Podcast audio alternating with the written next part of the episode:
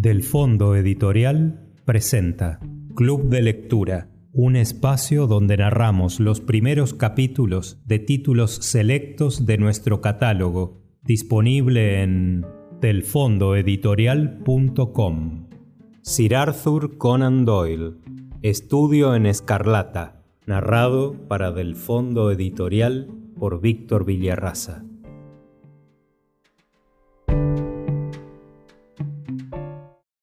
Primera parte. Reimpresión de las memorias de John H. Watson, doctor en medicina y oficial retirado del Cuerpo de Sanidad. Primero. Mr. Sherlock Holmes. En el año 1878 obtuve el título de doctor en medicina por la Universidad de Londres, asistiendo después en Netley a los cursos que son de rigor antes de ingresar como médico en el ejército. Concluidos allí mis estudios, fui puntualmente destinado al 5.0 de fusileros de Northumberland, en calidad de médico ayudante. El regimiento se hallaba por entonces estacionado en la India y, antes de que pudiera unirme a él, estalló la Segunda Guerra de Afganistán. Al desembarcar en Bombay, me llegó la noticia de que las tropas a las que estaba agregado habían traspuesto la línea montañosa, muy dentro ya de territorio enemigo.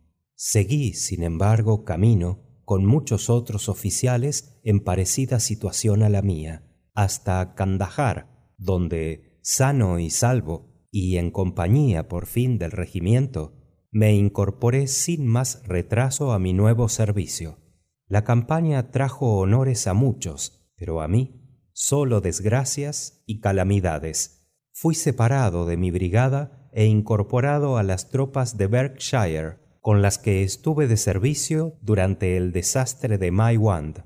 En la susodicha batalla, una bala de Yesail me hirió el hombro, haciéndose añicos el hueso y sufriendo algún daño la arteria subclavia hubiera caído en manos de los despiadados Gathis, a no ser por el valor y lealtad de Murray, mi asistente, quien, tras ponerme de través sobre una caballería, logró alcanzar felizmente las líneas británicas. Agotado por el dolor y en un estado de gran debilidad a causa de las muchas fatigas sufridas, fui trasladado, junto a un nutrido convoy de maltrechos compañeros de infortunio, al hospital de la base de Peshawar. Allí me rehice y estaba ya lo bastante sano para dar alguna que otra vuelta por las salas y orearme de tiempo en tiempo en la terraza, cuando caí víctima del tifus, el azote de nuestras posesiones indias. Durante meses no se dio un ardite por mi vida, y una vez vuelto al conocimiento de las cosas e iniciada la convalecencia, me sentí tan extenuado y con tan pocas fuerzas que el Consejo Médico determinó sin más mi inmediato retorno a Inglaterra. Despachado en el transporte militar Orontes, al mes de travesía toqué tierra en Portsmouth, con la salud mal parada para siempre y nueve meses de plazo, sufragados por un gobierno paternal, para probar a remediarla. No tenía en Inglaterra parientes ni amigos, y era, por tanto, libre como una alondra, es decir, todo lo libre que cabe ser con un ingreso diario de once chelines y medio.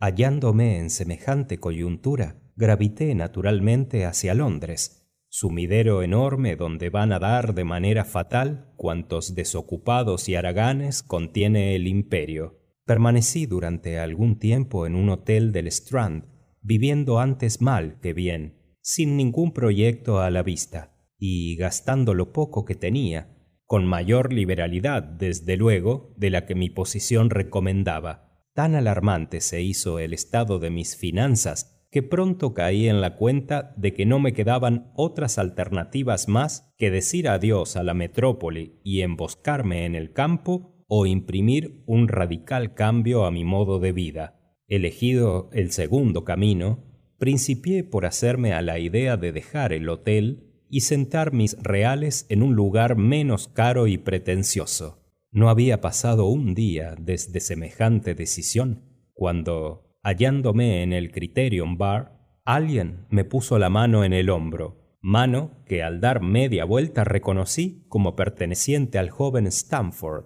el antiguo practicante a mis órdenes en el Barts. La vista de una cara amiga en la jungla londinense resulta en verdad de gran consuelo al hombre solitario. En los viejos tiempos no habíamos sido Stamford y yo lo que se dice uña y carne, pero ahora lo acogí con entusiasmo, y él, por su parte, pareció contento de verme. En ese arrebato de alegría lo invité a que almorzara conmigo en el Holborn, y juntos subimos a un coche de caballos. Pero, ¿qué ha sido de usted, Watson? Me preguntó sin embosar su sorpresa mientras el traqueteante vehículo se abría camino por las pobladas calles de Londres. Está delgado como un arenque y más negro que una nuez. Le hice un breve resumen de mis aventuras y apenas se había concluido cuando llegamos a destino. Pobre de usted, dijo en tono indulgente al escuchar mis penas. ¿Y qué proyectos tiene? Busco alojamiento, repuse. Quiero ver si me las arreglo para vivir a un precio razonable. Cosa extraña, comentó mi compañero. Es usted la segunda persona que ha empleado esas palabras en el día de hoy.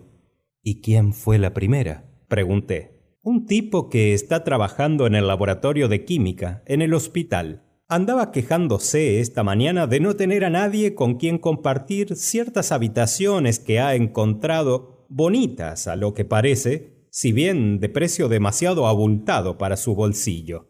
Demonio. exclamé. Si realmente está dispuesto a dividir el gasto y las habitaciones, soy el hombre que necesita. Prefiero tener un compañero antes que vivir solo. El joven Stamford, vaso en mano, me miró de forma un tanto extraña. No conoce todavía a Sherlock Holmes, dijo. Podría llegar a la conclusión de que no es exactamente el tipo de persona que a uno le gustaría tener siempre por vecino. Sí, ¿Qué habla en contra suya? Oh, en ningún momento he sostenido que haya nada contra él. Se trata de un hombre de ideas un tanto peculiares, un entusiasta de algunas ramas de la ciencia. Hasta donde se me alcanza no es mala persona. Naturalmente sigue la carrera médica, inquirí. No, nada sé de sus proyectos, Creo que anda versado en anatomía y es un químico de primera clase, pero según mis informes, no ha asistido sistemáticamente a ningún curso de medicina. Persigue en el estudio rutas extremadamente dispares y excéntricas. Si bien ha hecho acopio de una cantidad tal y tan desusada de conocimientos que quedarían atónitos no pocos de sus profesores. ¿Le ha preguntado alguna vez qué se trae entre manos? No. No es hombre que se deje llevar fácilmente a confidencias, aunque puede resultar comunicativo cuando está inspirado.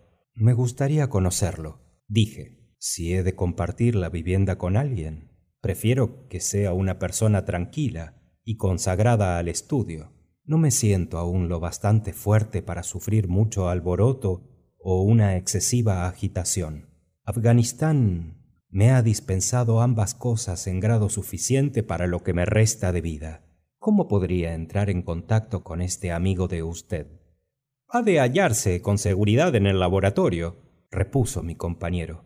O se ausenta de él durante semanas o entra por la mañana para no dejarlo hasta la noche. Si usted quiere, podemos ir allí después del almuerzo. Desde luego, contesté y la conversación tiró por otros derroteros. Una vez fuera de Holborn y rumbo ya al laboratorio, Stamford añadió algunos detalles sobre el caballero que llevaba trazas de convertirse en mi futuro coinquilino. Sepa exculparme si no llega a un acuerdo con él, dijo. Nuestro trato se reduce a unos cuantos y ocasionales encuentros en el laboratorio. Ha sido usted quien ha propuesto este arreglo, de modo que quedo exento de toda responsabilidad. Si no congeniamos, bastará que cada cual siga su camino, repuse. Me da la sensación, Stanford, añadí mirando fijamente a mi compañero, de que tiene usted razones para querer lavarse las manos en este negocio. Tan formidable es la destemplanza de nuestro hombre. Hable sin reparos. No es cosa sencilla expresar lo inexpresable, repuso riendo. Holmes posee un carácter demasiado científico para mi gusto. Un carácter que raya en la frigidez. Me lo figuro ofreciendo a un amigo un pellizco del último alcaloide vegetal, no con malicia, entiéndame, sino por la pura curiosidad de investigar a la menuda sus efectos. Y si he de hacerle justicia, añadiré que, en mi opinión, lo engulliría él mismo con igual tranquilidad. Se diría que habita en su persona la pasión por el conocimiento detallado y preciso. Admirable actitud. Y a veces extrema, cuando le induce a aporrear con un bastón los cadáveres en la sala de disección se pregunta uno si no está revistiendo acaso una forma en exceso peculiar. Aporrear los cadáveres. Sí, a fin de ver hasta qué punto pueden producirse magulladuras en un cuerpo muerto. Lo he contemplado con mis propios ojos. ¿Y dice usted que no estudia medicina? No, sabe Dios cuál será el objeto de tales investigaciones. Pero ya hemos llegado y podrá usted formar una opinión sobre el personaje. Cuando decía esto, enfilamos una callejuela y, a través de una pequeña puerta lateral, fuimos a dar a una de las alas del gran hospital. Siéndome el terreno familiar, no precisé guía para seguir mi itinerario por la lúgubre escalera de piedra y a través luego del largo pasillo de paredes encaladas y puertas color castaño.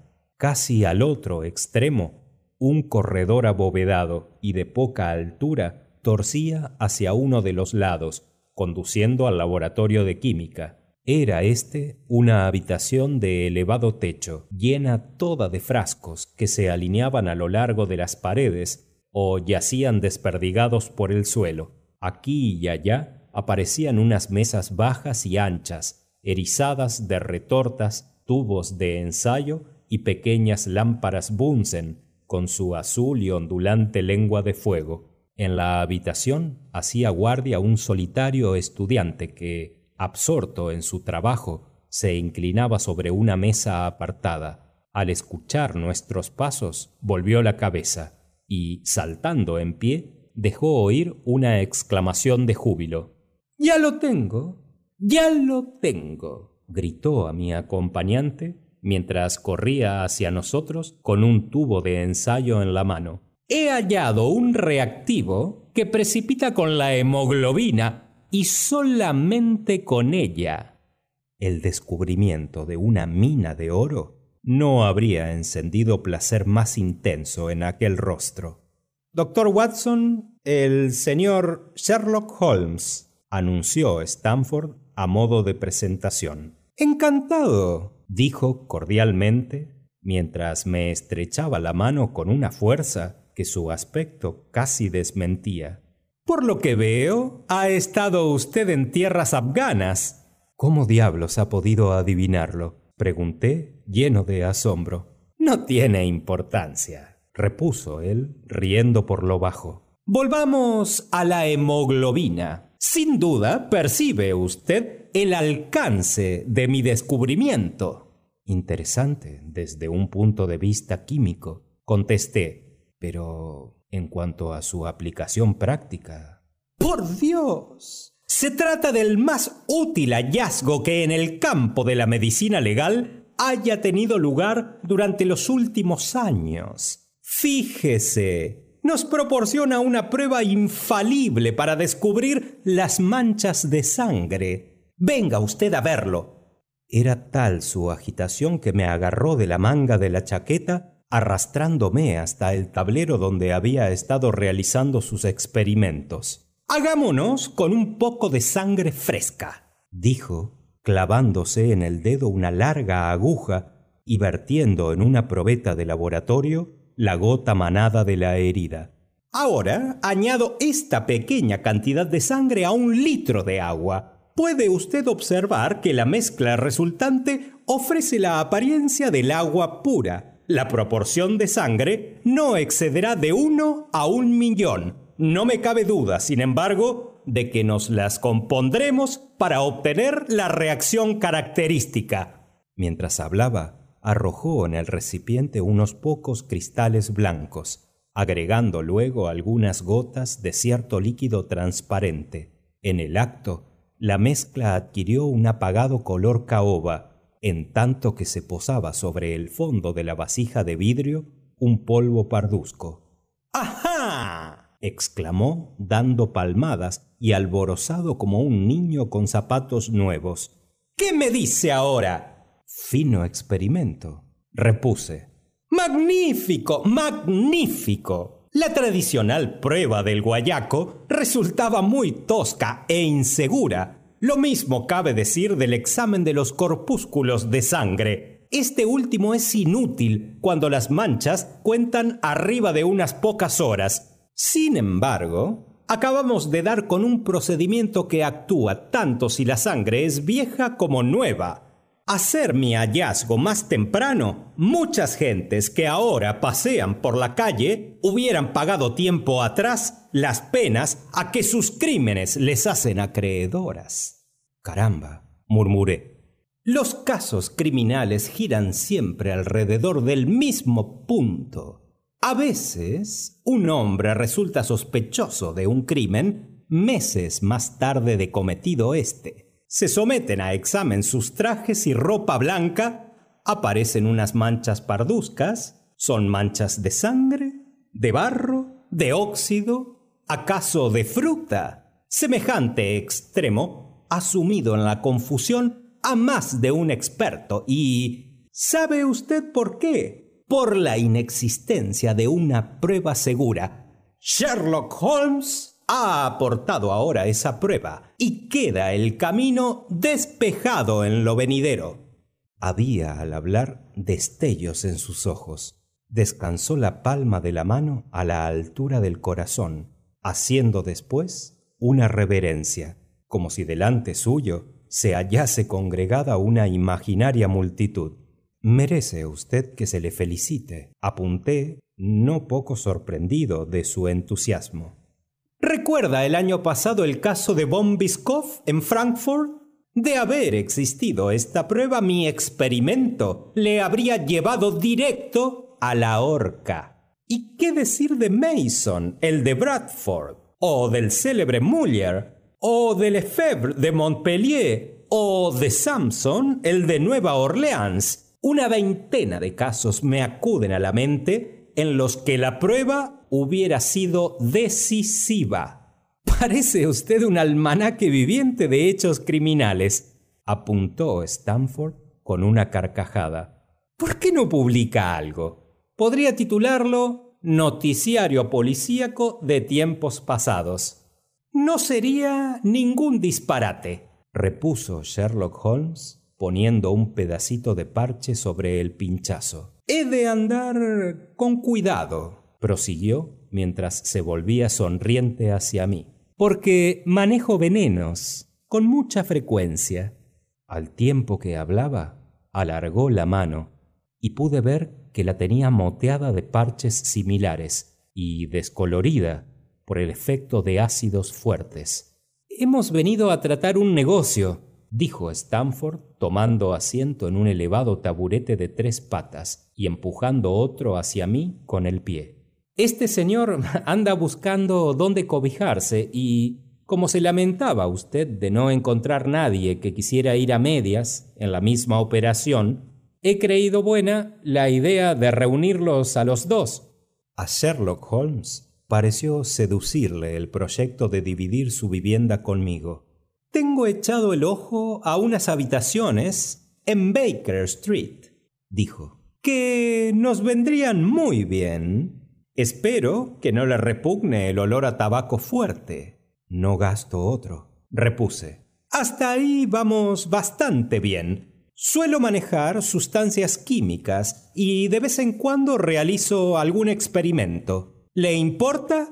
En absoluto. Veamos, ¿cuáles son mis otros inconvenientes? De tarde en tarde me pongo melancólico y no despego los labios durante días. No lo atribuye a usted nunca a mal humor o resentimiento. Déjeme sencillamente a mi aire y verá que pronto me enderezo.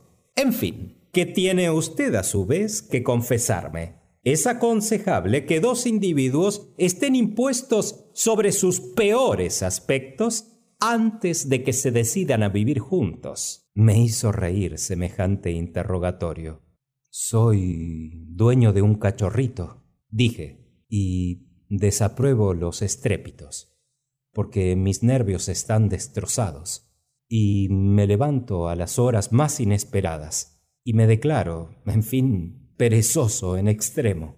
Guardo otra serie de vicios para los momentos de euforia aunque los enumerados ocupan a la sazón un lugar preeminente. ¿Entra para usted el violín en la categoría de lo estrepitoso? me preguntó, muy alarmado. Según quien lo toque, repuse.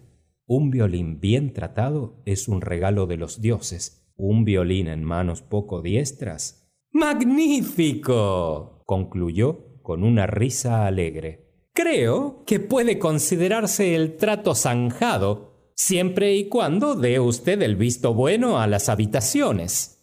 ¿Cuándo podemos visitarlas? Venga usted a recogerme mañana a mediodía. Saldremos después juntos y quedará todo arreglado. De acuerdo.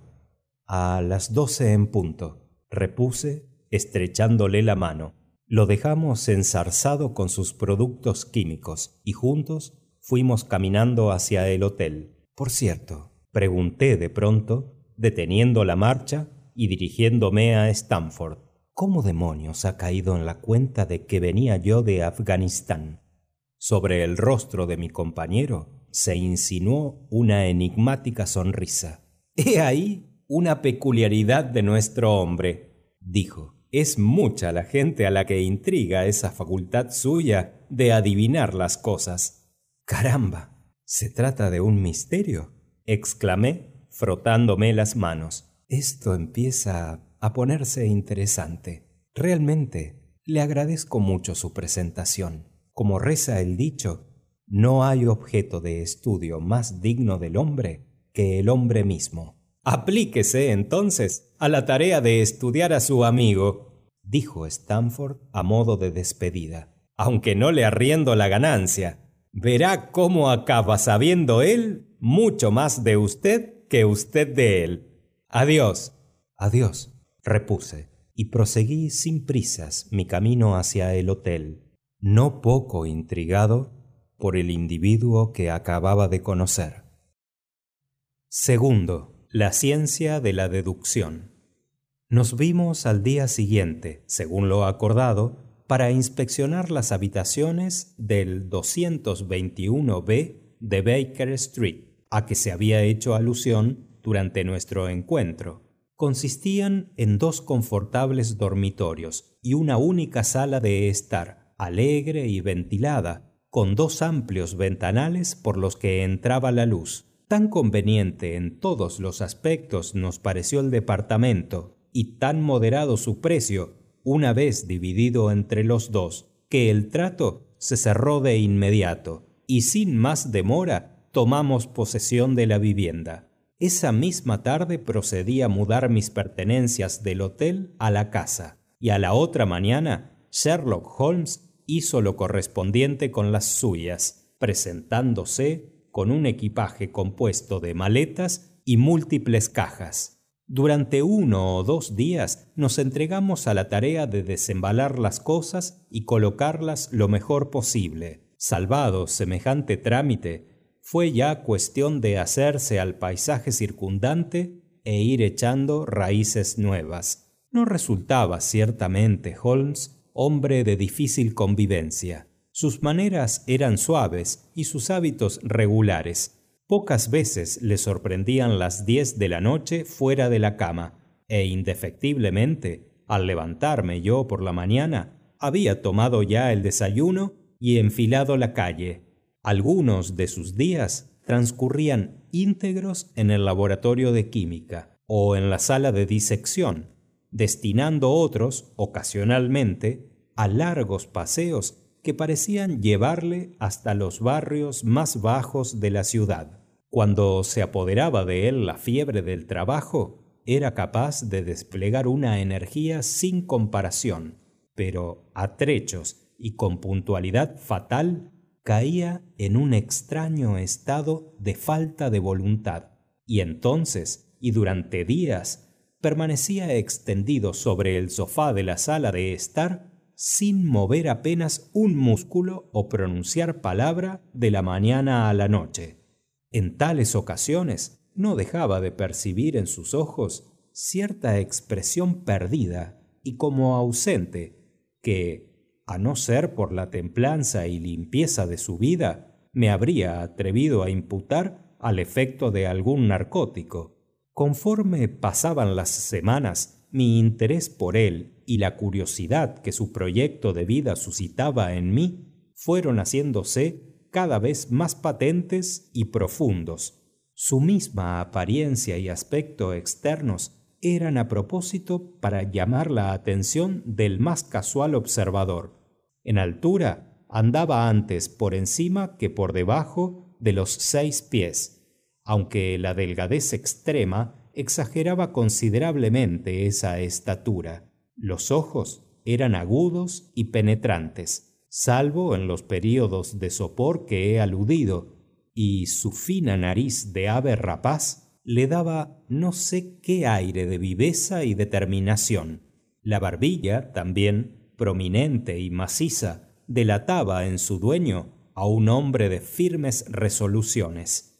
Las manos aparecían siempre manchadas de tinta y distintos productos químicos, siendo, sin embargo, de una exquisita delicadeza, como innumerables veces pude ver por el modo en que manejaba Holmes sus frágiles instrumentos de física.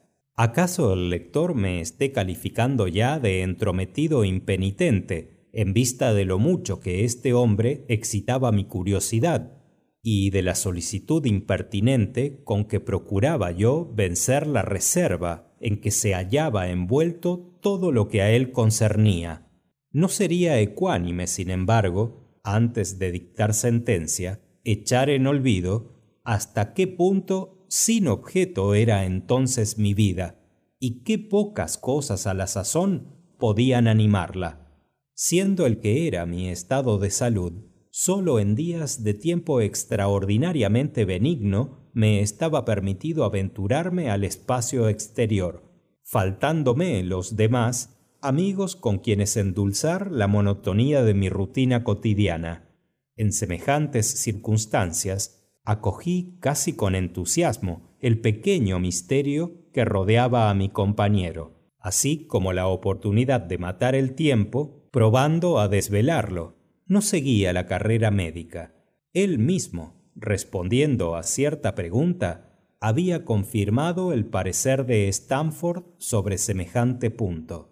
Tampoco parecía empeñado en suerte alguna de estudio que pudiera llevarlo hasta un título científico, o abrirle otra cualquiera de las reconocidas puertas por donde se accede al mundo académico. Pese a todo, el celo puesto en determinadas labores era notable y sus conocimientos, excéntricamente circunscritos a determinados campos, tan amplios y escrupulosos que daban lugar a observaciones sencillamente asombrosas. Imposible resultaba que un trabajo denodado y una información en tal grado exacta no persiguieran un fin concreto. El lector poco sistemático no se caracteriza por la precisión de los datos acumulados en el curso de sus lecturas. Nadie satura su inteligencia con mínimos asuntos, a menos que tenga alguna razón de peso para hacerlo así.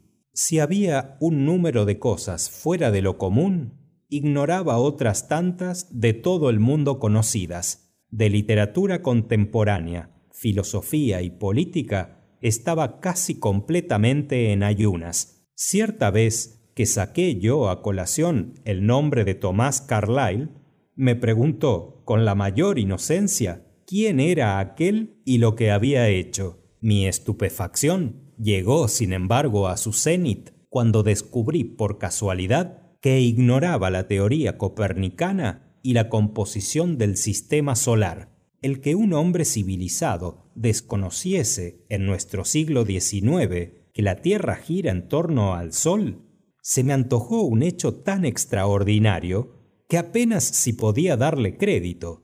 Parece usted sorprendido, dijo, sonriendo ante mi expresión de asombro. Ahora que me ha puesto usted al corriente, haré lo posible por olvidarlo. ¿Olvidarlo?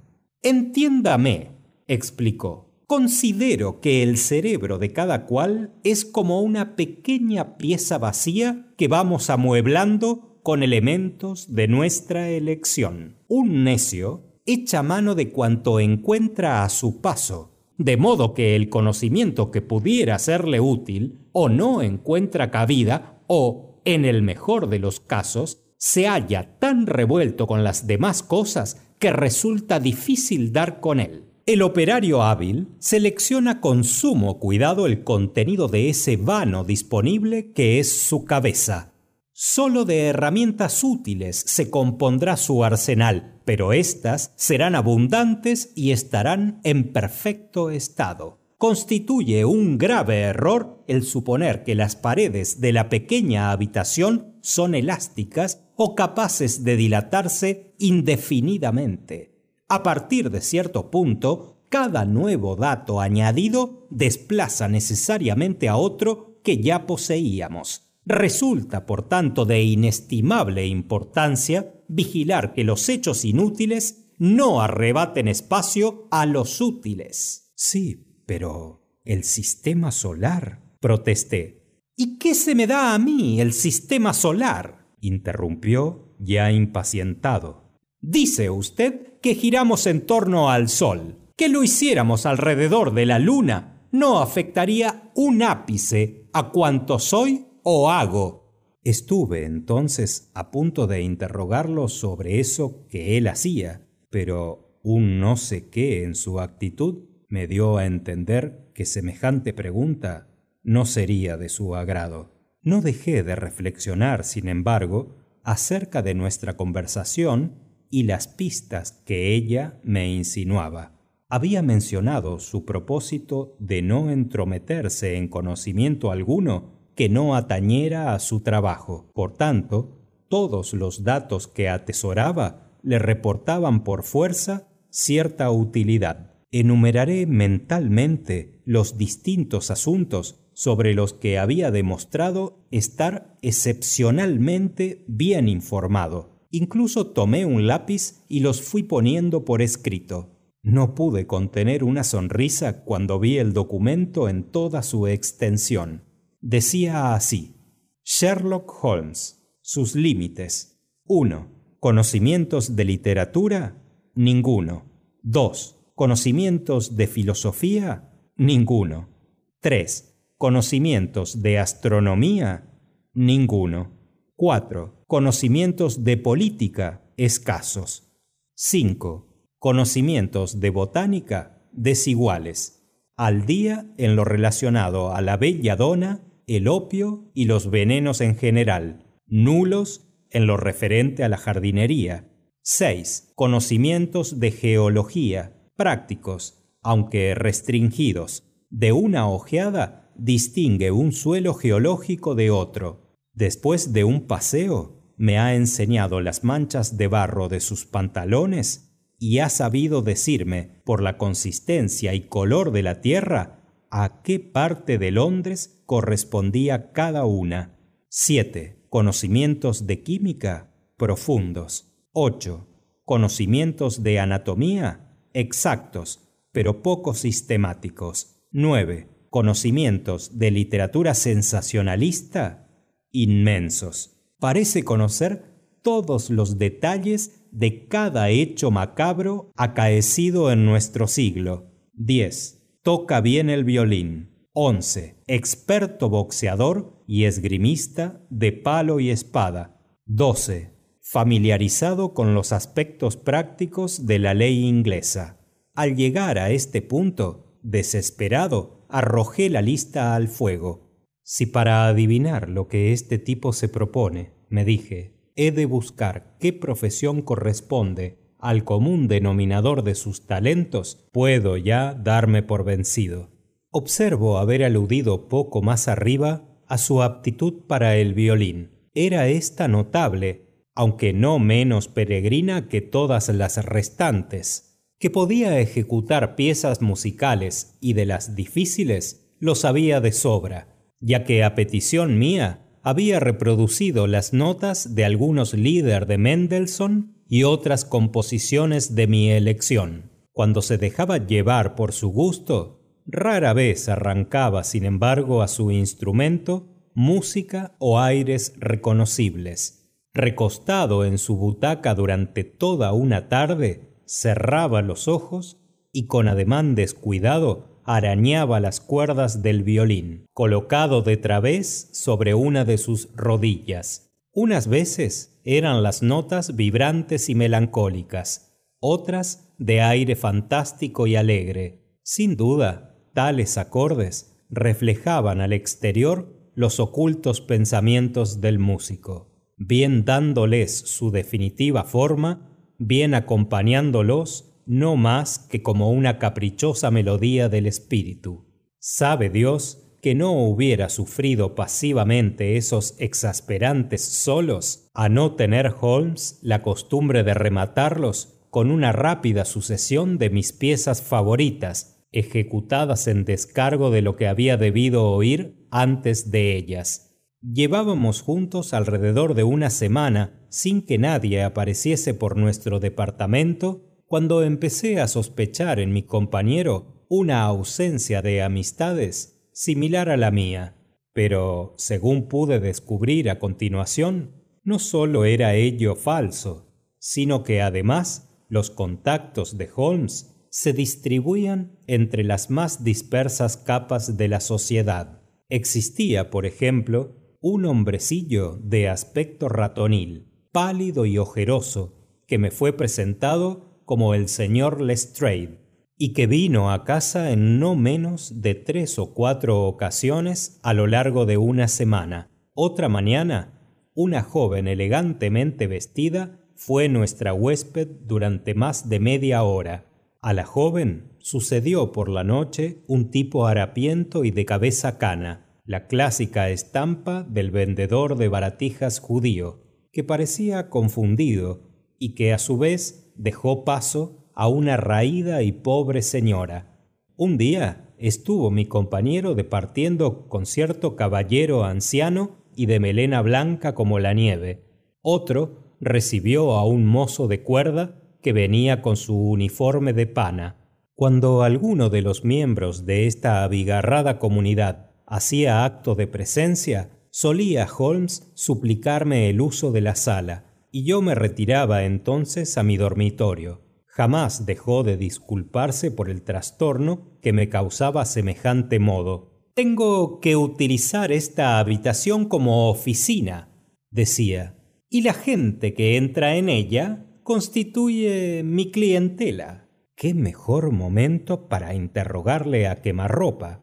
Sin embargo, me vi siempre sujeto por el recato de no querer forzar la confidencia ajena. Imaginé que algo le impedía dejar al descubierto ese aspecto de su vida, cosa que pronto me desmintió él mismo, yendo derecho al asunto sin el menor pedido de mi parte.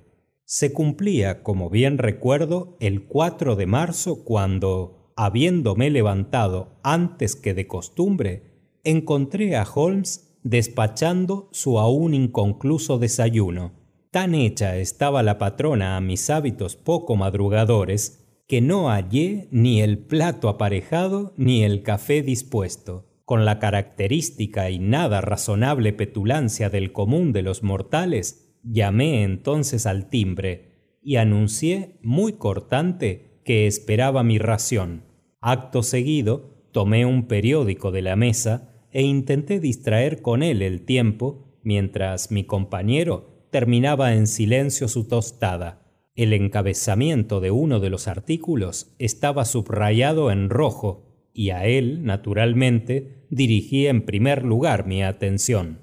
Sobre la raya encarnada aparecían estas palabras rebuscadas, el libro de la vida, y a ellas seguía una demostración de las innumerables cosas que a cualquiera le sería dado deducir, no más que sometiendo a examen preciso y sistemático los acontecimientos de que el azar le hiciese testigo.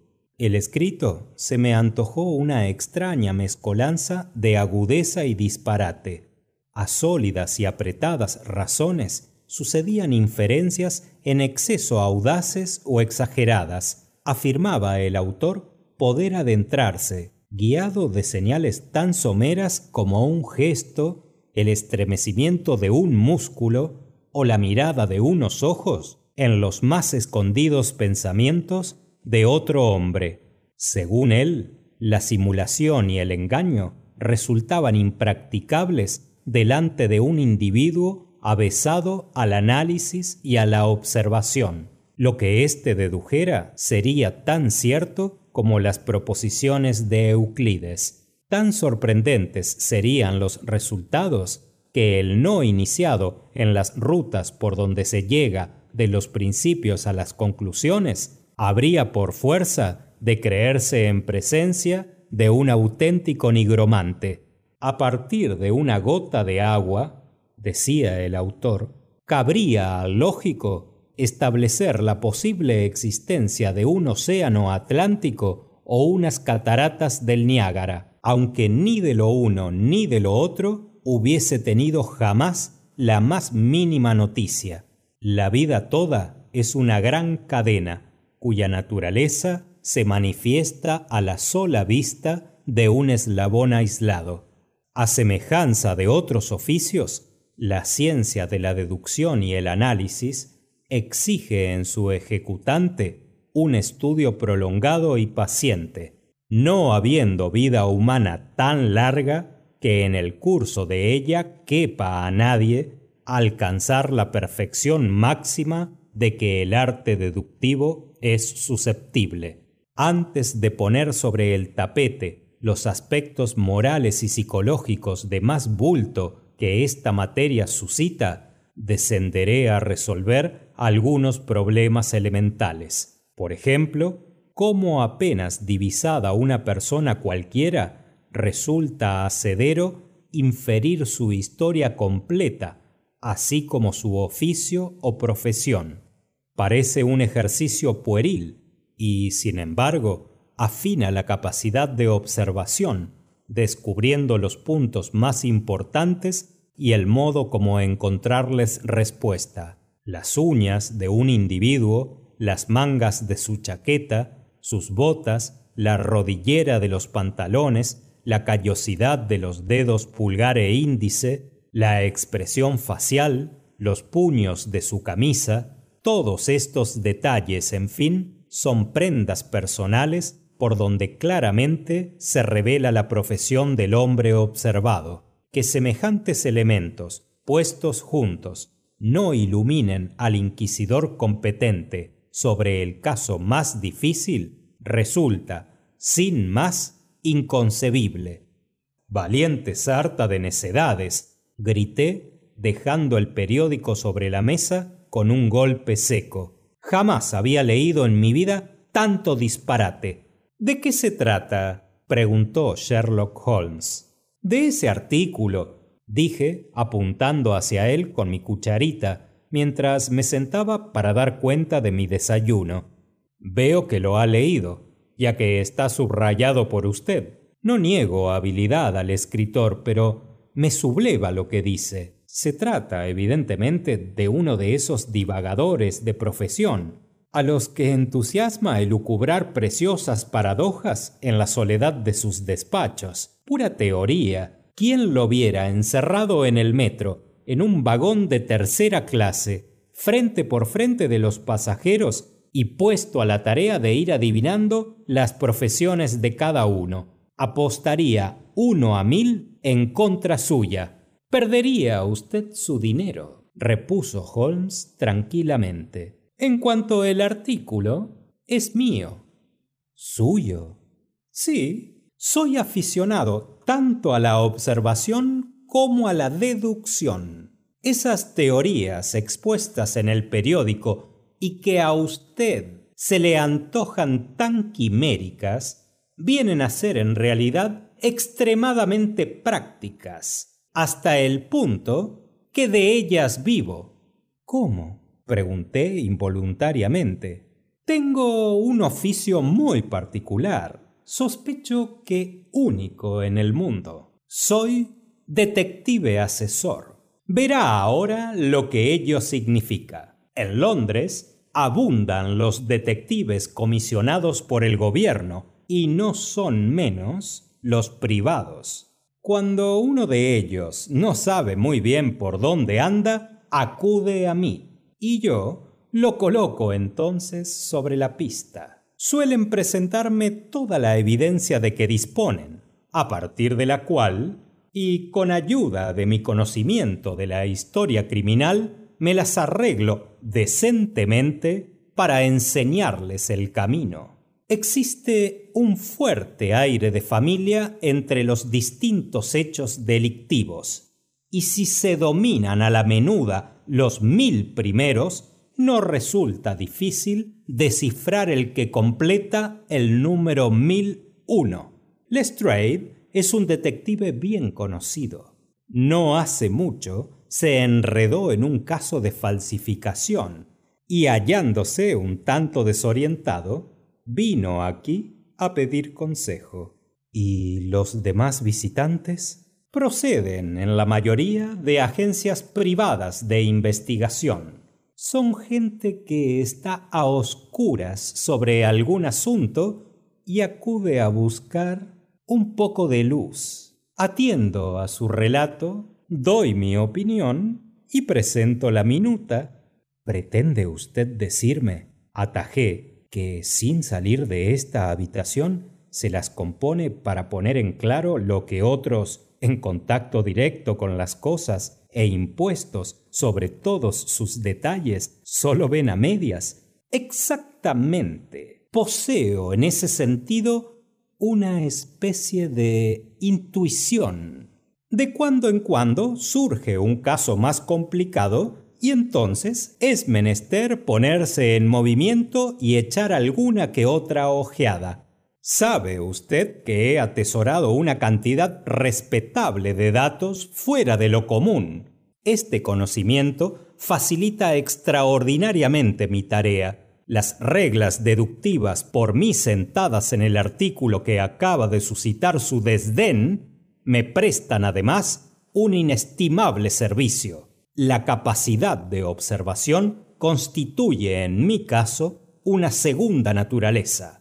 Pareció usted sorprendido cuando, nada más conocerlo, observé que había estado en Afganistán. Alguien se lo dijo, sin duda.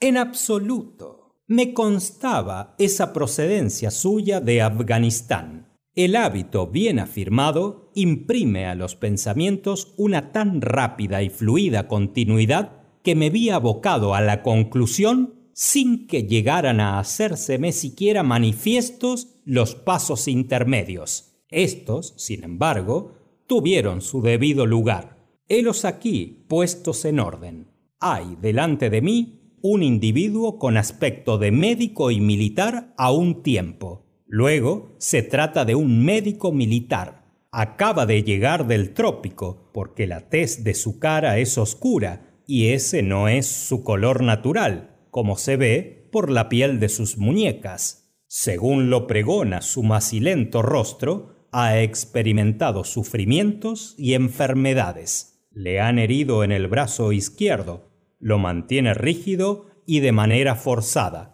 ¿En qué lugar del trópico es posible que haya sufrido un médico militar semejantes contrariedades, recibiendo además una herida en el brazo? Evidentemente en Afganistán. Esta concatenación de pensamientos no duró el espacio de un segundo. Observé entonces que venía de la región afgana y usted se quedó con la boca abierta. Tal como me ha relatado el lance, parece cosa de nada, dije sonriendo. Me recuerda usted al Dupin de Alan Poe. Nunca imaginé que tales individuos pudieran existir en realidad. Sherlock Holmes se puso en pie y encendió la pipa. Sin duda, cree usted halagarme estableciendo un paralelo con Dupin, apuntó. Ahora bien, en mi opinión, Dupin era un tipo de poca monta. Ese expediente suyo de irrumpir en los pensamientos de un amigo con una frase oportuna tras un cuarto de hora de silencio tiene mucho de histriónico y superficial. No le niego, desde luego, talento analítico, pero dista infinitamente de ser el fenómeno que Poe parece haber supuesto. ¿Ha leído usted las obras de Gaboriau? pregunté. ¿Responde Lecoq a su ideal detectivesco? Sherlock Holmes arrugó sarcástico la nariz. Lecoq era un chapucero indecoroso, dijo con la voz alterada, que no tenía sino una sola cualidad, a saber, la energía. Cierto libro suyo me pone sencillamente enfermo. En él se trata de identificar a un prisionero desconocido. Sencillísima tarea que yo hubiera ventilado en 24 horas y para la cual Lecoq precisa, poco más o menos, seis meses. Ese libro merecería ser repartido entre los profesionales del ramo como manual y ejemplo de lo que no hay que hacer. Hirió algo de mi amor propio al ver tratados tan displicentemente a dos personas que admiraba. Me aproximé a la ventana y tuve, durante un rato, la mirada perdida en la calle llena de gente. No sé si será este tipo muy listo, pensé para mis adentros, pero no cabe la menor duda de que es un engreído. No quedan ya crímenes ni criminales, prosiguió en tono quejumbroso. ¿De qué sirve en nuestra profesión tener la cabeza bien puesta sobre los hombros? Sé de cierto que no me faltan condiciones para hacer mi nombre famoso. Ningún individuo, ahora o antes de mí, puso jamás tanto estudio y talento natural al servicio de la causa detectivesca. ¿Y para qué? no aparece el gran caso criminal. A lo sumo, me cruzo con alguna que otra chapucera villanía tan transparente que su móvil no puede hurtarse siquiera a los ojos de un oficial de Scotland Yard.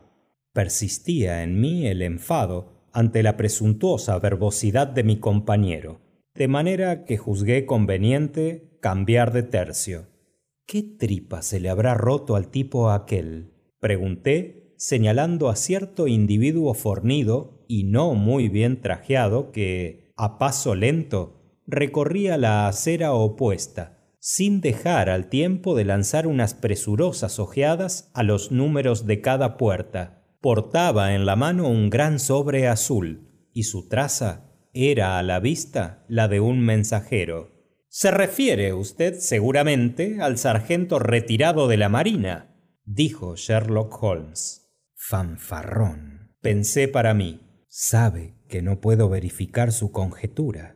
Apenas si este pensamiento había cruzado mi mente cuando el hombre que espiábamos percibió el número de nuestra puerta y se apresuró a atravesar la calle. Oímos un golpe seco de aldaba, una profunda voz que venía de abajo y el ruido pesado de unos pasos a lo largo de la escalera. Para el señor Sherlock Holmes, exclamó el extraño, y entrando en la habitación, entregó la carta a mi amigo. Era el momento de bajarle a éste los humos. ¿Quién le hubiera dicho al soltar aquella andanada en el vacío que iba a verse de pronto en el brete de hacer la buena? Pregunté entonces con mi más acariciadora voz. Buen hombre, ¿tendría usted la bondad de decirme cuál es su profesión? Ordenanza, señor, dijo con un gruñido. Me están arreglando el uniforme. ¿Qué era usted antes? inquirí mientras miraba maliciosamente a Sherlock Holmes con el rabillo del ojo. Sargento, señor. Sargento de la Infantería Ligera de la Marina Real. ¿No hay respuesta? Perfecto, señor. Y juntando los talones, saludó militarmente y desapareció de nuestra vista.